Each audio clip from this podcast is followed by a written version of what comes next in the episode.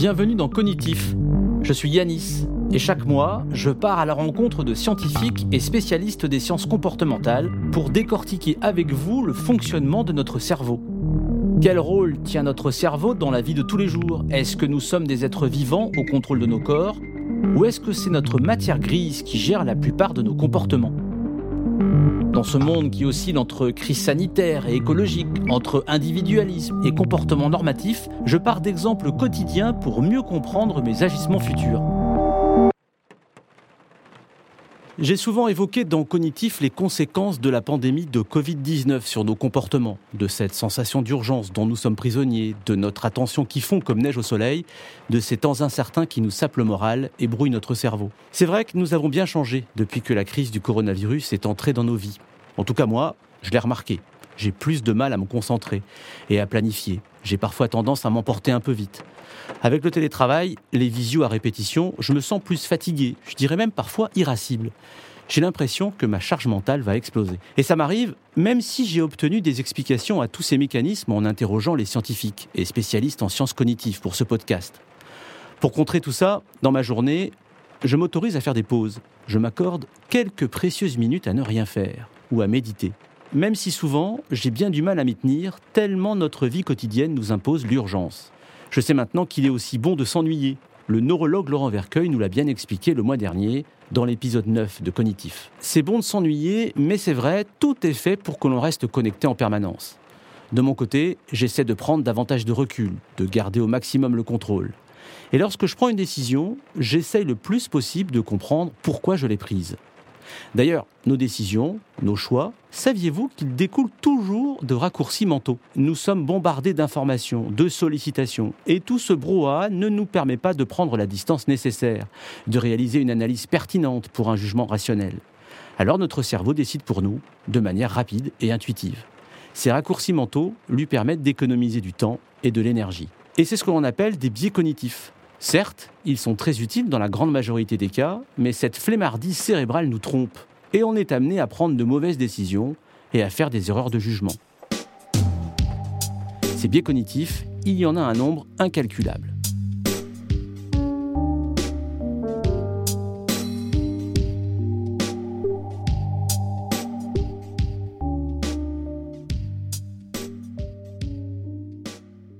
Le concept de biais cognitif est né dans les années 70 grâce aux travaux de deux psychologues.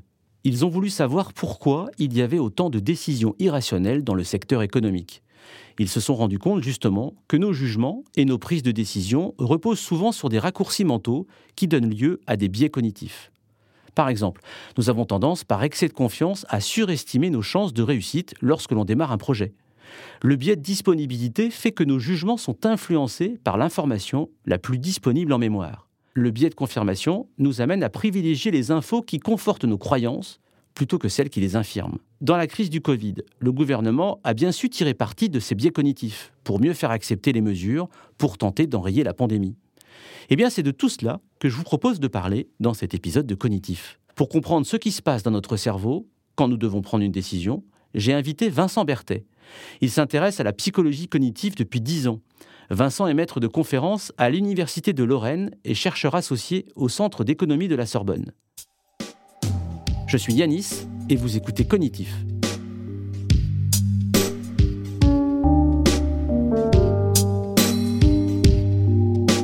Un biais cognitif, euh, c'est une euh, façon dont fonctionne notre cerveau dans une situation donnée et qui, euh, dans certains contextes, peut donner lieu à une erreur. Alors, la, notion sous-jacente qui est liée à celle de biais cognitif, c'est celle d'heuristique. Une heuristique, c'est une règle mentale simple qu'on utilise pour faire un jugement, pour prendre une décision. Et il s'avère que dans certains contextes, cette règle va être valide mais dans d'autres contextes, euh, elle ne sera pas valide et dans ce cas-là, ça donne lieu à ce qu'on appelle un biais cognitif.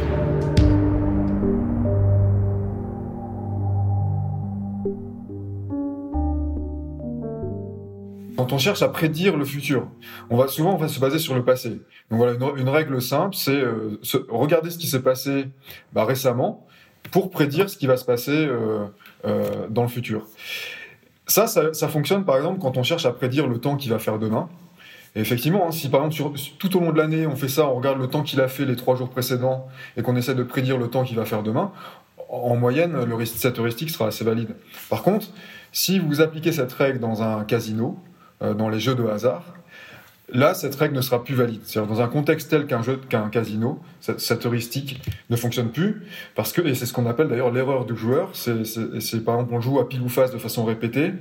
La pièce est tombée sur pile quatre fois de suite on pense qu'elle a plus de chances encore de tomber sur pile au, lancer précédent et, au lancer suivant, et c'est la même chose à la roulette, parce que les événements sont statistiquement indépendants. Donc, une heuristique, elle peut être valide dans un contexte, pas valide dans un autre contexte, et dans ce cas-là, on parle de biais cognitif. Ce que tu es en train de nous dire, si je te suis bien, Vincent, c'est que comme notre cerveau consomme beaucoup d'énergie pour s'économiser un peu, il est amené à faire des raccourcis, à nous proposer des automatismes de pensée pour éviter la surchauffe. Il faut en avoir conscience? Oui, c'est ça. Le, le, le modèle théorique sous-jacent donc qui, est le, le modèle du, euh, double système, donc qui a été théorisé par des gens comme Kahneman notamment, c'est d'ailleurs le titre de son best-seller, Système 1, Système 2. En fait, ça, ça, renvoie à des vieux modèles en psychologie cognitive et en psychologie sociale aussi, qui nous disent qu'il y a deux grands systèmes cognitifs, un système euh, automatique système 1 puis un système plus réflexif, le système 2, qui lui demande de la réflexion. Et il se trouve que dans notre, euh, la plupart du temps, en fait, dans notre vie quotidienne, pour la plupart de nos décisions, on aura tendance à privilégier le système 1 parce qu'il est plus économe en termes de ressources cognitives.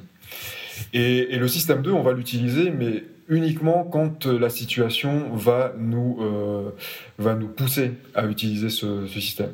Mais voilà, la plupart du temps, on, préfère utiliser, euh, être économe cognitivement et, et être, se laisser guider par un principe de moindre effort cognitif. Alors, ce qui se passe du coup, ces raccourcis de pensée nous amènent à faire des erreurs si on n'y prend pas garde dans certaines situations. Ça veut dire qu'il faut y penser. Exactement, exactement. On, on préfère prendre une décision faire un, un, jugement qui n'est pas euh, le plus exact, mais euh, qui euh, demande relativement peu d'efforts et qui au final est assez satisfaisant.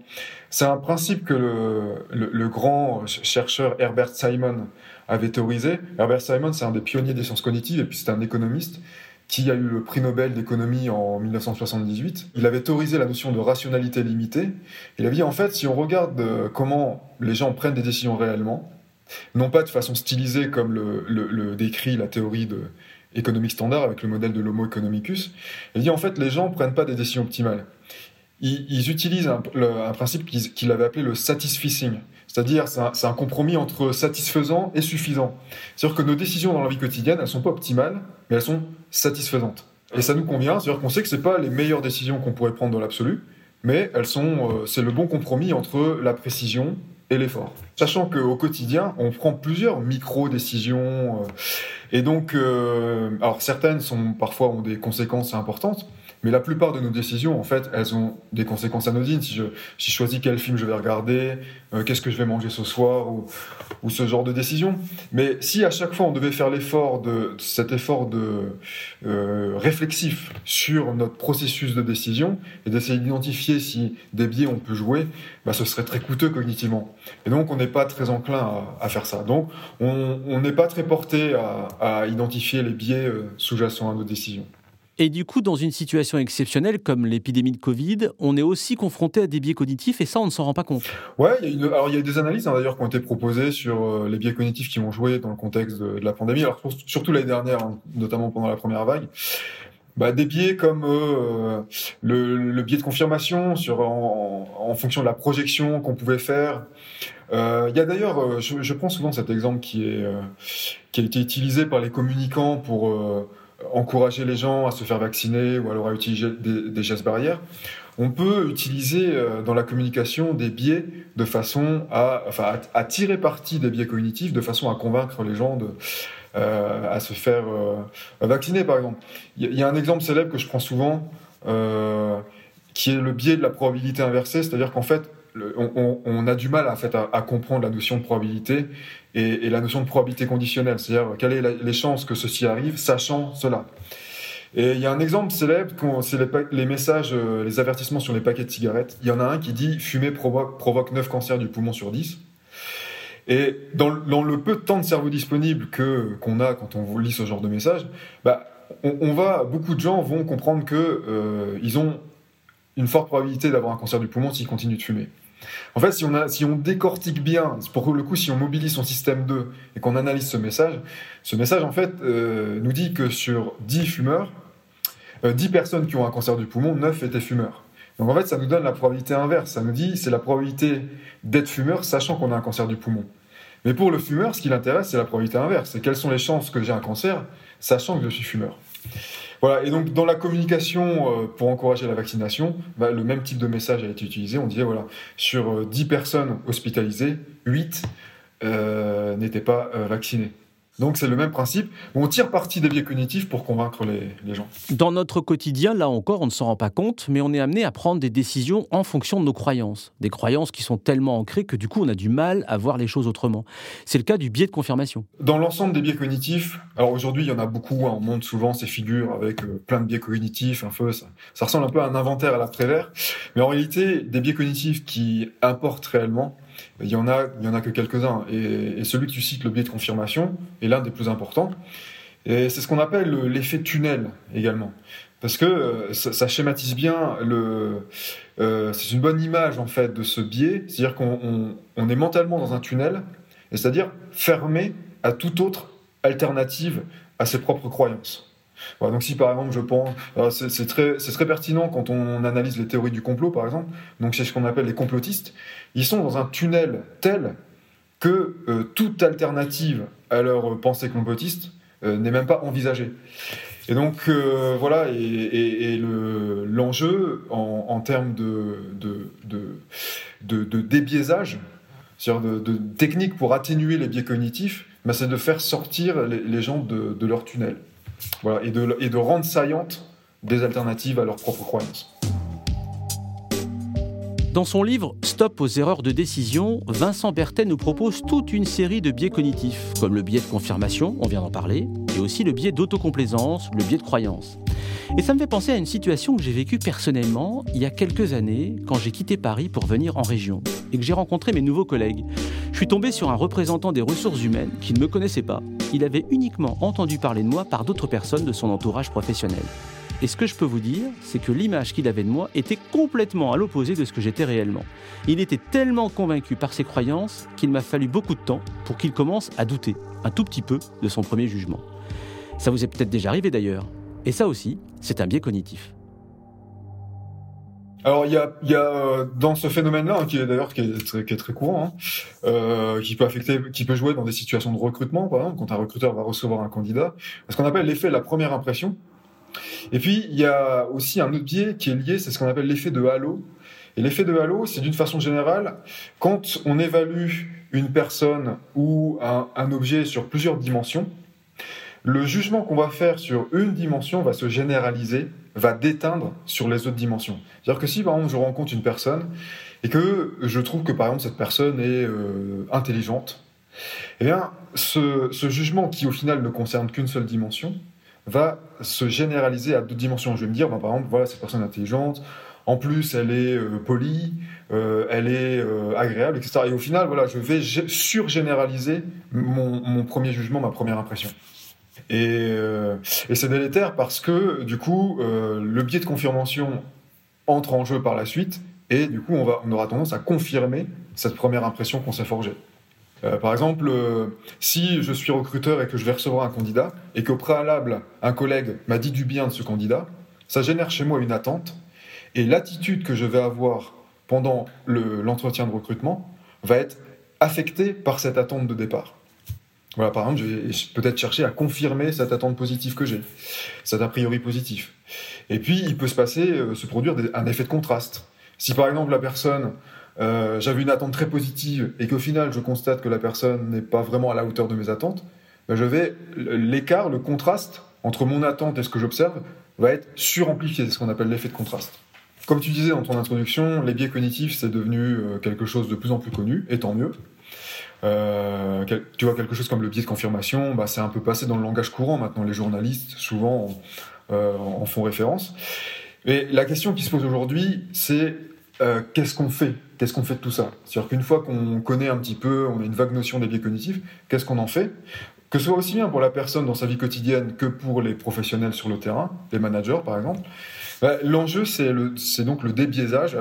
En anglais, c'est débiaising, et en français, on peut traduire ça par débiaisage. C'est-à-dire, c'est des techniques cognitives pour contrer l'impact des biais cognitifs. Donc, la première chose, c'est d'en avoir conscience. Et la deuxième étape, c'est de connaître euh, ces techniques de débiaisage, qui souvent sont des techniques simples. Alors, celle que, euh, euh, enfin, la plus connue et la plus efficace, c'est ce qu'on appelle la, la, technique des alternatives. Ça s'appelle considérer les alternatives. Ça peut contrer le biais de confirmation, ça peut contrer l'excès de confiance, ou encore l'effet d'ancrage. Voilà. Et ce qu'on, le principe générique de cette technique, c'est on demande à la personne voilà, vous avez une, croyance, une opinion, une hypothèse. Considérez, faites l'effort de considérer des alternatives et de, de voir les choses à l'aune de ces alternatives. Il y a un exemple très célèbre, si on prend par exemple un, magistrat qui, dans une affaire criminelle, va, se prononcer un jugement de culpabilité euh, sur l'accusé. Admettons que dans son intime conviction, c'est vrai pour un juré aussi, son intime conviction, c'est que l'accusé est coupable. Ben, on demanderait pour éviter l'effet tunnel, on demanderait à la personne, bah, considérer que l'accusé soit innocent. Et envisager le dossier à l'aune de cette hypothèse. par exemple, selon quelle était la probabilité que l'accusé se trouvait à cet endroit-là, sachant qu'il est innocent? Quelle, était la, quelle est la probabilité, voilà, etc. Et donc ça, c'est un, effort cognitif, pour le coup, c'est le système 2 qui entre en compte, qui doit entrer en ligne de compte. Et ça, c'est voilà, une technique qui est documentée, et qui a montré son efficacité dans, plusieurs domaines. Alors justement, tu parlais des décisions de justice. Avec tout ce que tu viens de nous dire, ça peut être dangereux ces biais cognitifs quand on a à décider de la culpabilité de quelqu'un? C'est très vrai. Moi, pour le coup, j'ai un vrai intérêt. Hein. Je mène des travaux là-dessus, sur l'impact des biais cognitifs dans les décisions de justice, aussi bien chez les magistrats que chez les jurés. Et, et dans, dans ce cas-là, euh, et c'est vrai aussi en médecine avec l'erreur médicale, les conséquences des biais cognitifs sont potentiellement désastreuses. Euh, quand on voit, voilà, dans une cour d'assises, hein, c'est les, les, conséquences potentielles euh, des décisions de justice, elles sont euh, vertigineuses. Donc, ça, c'est un vrai enjeu, le, débiaisage de, des décisions de justice. Et faire sortir les, les jurés de l'effet tunnel. L'effet tunnel, d'ailleurs, c'est pas anodin, ça vient d'un juriste. Dans un papier 2006, Findlay Scott, c'est eux qui ont théorisé un peu cette euh, idée d'effet tunnel. Et parce que voilà, c'est un vrai enjeu. Voilà, demander aux gens de considérer des, alternatives et ça peut faire pencher. Ça peut faire pencher parce que dans le dans le droit français pénal, la, la notion chez les jurés, c'est l'intime conviction. C'est-à-dire que les jurés, dans leur intime conviction, doivent se, forger euh, une opinion sur la culpabilité euh, de, de l'accusé. Et donc, bah, c'est là, le, débiaisage, il, a des enjeux euh, euh, très important.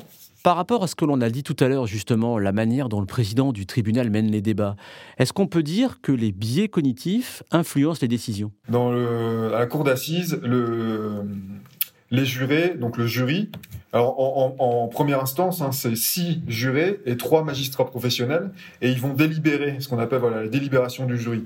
Et là, comme tu le mentionnes, le président euh, du tribunal, c'est lui qui mène les débats. Et donc son influence, elle est, elle est énorme. Et dans ce processus de délibération, qui est par définition un processus collectif, là, à nouveau, tu vas avoir des biais, des biais euh, psychosociaux qui peuvent, euh, qui peuvent jouer. Même si, au final, chacun vote, et d'ailleurs c'est un vote secret, hein, c'est un vote à bulletin, à bulletin secret, chaque juré vote. donc ça reste une décision individuelle, mais tout le processus en amont de délibération collective, ben, il va forcément impacter la décision et l'intime conviction de chaque juré. Alors, il y a aussi un autre biais dont tu parles dans ton livre, Vincent, c'est le biais d'excès de confiance. Ouais, l'excès de confiance, c'est pour ma part, avec le biais de confirmation, c'est peut-être un des deux, trois biais les plus importants. Kahneman euh, avait, avait dit, euh, enfin dit souvent que s'il avait une baguette magique, c'est le biais cognitif qui l'effacerait chez, les individus. Parce que, euh, voilà, c'est quelque chose qui, nous arrive très souvent. Dans notre vie quotidienne, par exemple, on surestime souvent euh, la capacité qu'on sera à être à l'heure, euh, la capacité qu'on aura à rendre, à rendre, à faire une tâche dans les, temps impartis, à respecter une deadline. Et, c'est vrai aussi dans l'entreprise, c'est vrai chez les professionnels, on surestime. Il y a trois composantes hein, du biais de, l'excès de confiance. Il y a le, on surestime la précision de nos jugements, on surestime nos capacités et euh, on surestime euh, notre, notre, position par rapport aux autres. Donc voilà, et donc dans ces trois composantes, on, va avoir, on va être impacté par ce, phénomène d'excès de confiance. Et c'est quelque chose qui, euh, bah, qui sera délétère pour beaucoup de nos, de nos décisions. Je me rends compte, euh, du coup, Vincent, de l'importance du mot stop écrit en rouge sur la couverture de ton livre. On a tout intérêt à être sensibilisé à ces biais cognitifs. Ouais, alors moi, pour le coup, moi je suis biaisé hein, sur la question des biais cognitifs puisque je m'intéresse de près et puis depuis longtemps. Mais je, suis tout à fait d'accord. Aujourd'hui, euh, à nouveau, il y a un vrai intérêt dans beaucoup de domaines que ce soit la justice, la médecine, le management euh, ou encore la finance, il y a un vrai intérêt pour la question des biais cognitifs. Parce qu'aujourd'hui, les gens ont vraiment pris conscience que euh, ces biais euh, pouvaient être délétères pour les, décisions. maintenant, il y, a, un enjeu aussi pour le grand public, hein, en termes d'éducation, sur que d'éduquer les personnes, de sensibiliser, pourquoi pas dès le lycée par exemple, ou dans les cursus universitaires, donc que ce soit les cursus de droit, de médecine, dans beaucoup de cursus, de, sensibiliser les étudiants euh, à, cette, euh, à ce sujet. Dans la démarche d'incorporation des biais cognitifs, la première étape, c'est d'accepter l'idée que nos décisions ne sont pas euh, toujours correctes, optimales. ils ne sont pas toujours les bonnes décisions. Alors ça, c'est une première étape qui, qui est difficile parce que aussi bien chez des individus lambda que chez des experts. Par exemple, chez certains experts, ça va être très difficile de leur faire euh, admettre cette idée, parce que c'est un exercice d'humilité au final. Et alors il y a des enquêtes, hein, il y a des enquêtes dans certains domaines qui montrent qu'effectivement, c'est ce qu'on appelle le, biais du point aveugle, le blind spot bias, c'est le fait de, de ne pas être conscient de ses propres biais cognitifs et du fait qu'on peut être impacté par ces biais. Et il y, a des enquêtes hein, qui ont été menées chez des experts dans certains domaines, euh, et qui montre qu'effectivement, euh, beaucoup d'experts n'admettent pas l'idée ou ne sont pas conscients de l'idée que, euh, que des biais cognitifs peuvent les affecter. Donc ça, c'est la première étape. Et ensuite, une fois que cette étape-là est passée, on peut faire le travail de sensibilisation aux différents biais. Notre cerveau, pour nous faciliter la tâche, nous fait vivre dans un monde d'illusions. Nos opinions, nos jugements, nos décisions sont étroitement liés aux croyances que l'on a sur le monde. Nous avons deux systèmes de pensée. Le système 1, celui qui nous permet de prendre une décision rapidement, sans réfléchir. Et le système 2, il est plus long, mais plus analytique, plus réfléchi. Ces biais cognitifs, ces distorsions de jugement, il est important de les connaître, d'en avoir conscience, pour éviter de se faire berner trop souvent, par une première fausse impression par exemple. Grâce à Vincent Berthet, on sait maintenant pourquoi on a l'impression de donner trop ou peu d'importance à un événement. Pourquoi on a bien du mal à changer d'avis sur quelqu'un, par exemple. Pourquoi on a aussi tendance à tirer des conclusions hâtives. Vous l'avez compris, nos biais de pensée provoquent des décisions biaisées et peuvent donc nous amener à faire de mauvais choix ou à prendre de mauvaises décisions. Mais ces biais peuvent aussi nous aider d'une manière générale à prendre des décisions rapidement il est important de les connaître pour ajuster nos croyances et donc de faire les bons choix. Souvenez-vous, si vous n'avez pas une bonne opinion d'un collègue de travail, par exemple, ça peut arriver, bah, essayez de le voir dans un autre contexte, par exemple, surtout si vous ne le connaissiez pas avant. Prenez le temps de l'observer dans des situations diverses. Vous découvrirez sans doute plusieurs facettes et vous en viendrez à réviser votre jugement. Si, si, faites-le. Ça vous aidera à avoir la vision la plus objective possible. Et ça vous évitera de vous tromper à son sujet, de tirer des conclusions hâtives. Pensez-y.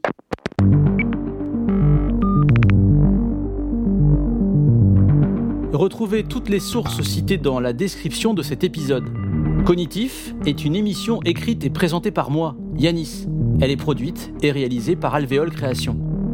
Retrouvez-moi pour un nouvel épisode le dernier vendredi de chaque mois. En attendant, vous pouvez me poser vos questions ou partager vos impressions sur nos réseaux sociaux. Alvéole Création sur Instagram, Twitter et Facebook. Et si vous avez aimé cet épisode, n'hésitez pas à lui mettre des étoiles sur les applications de podcast. À bientôt!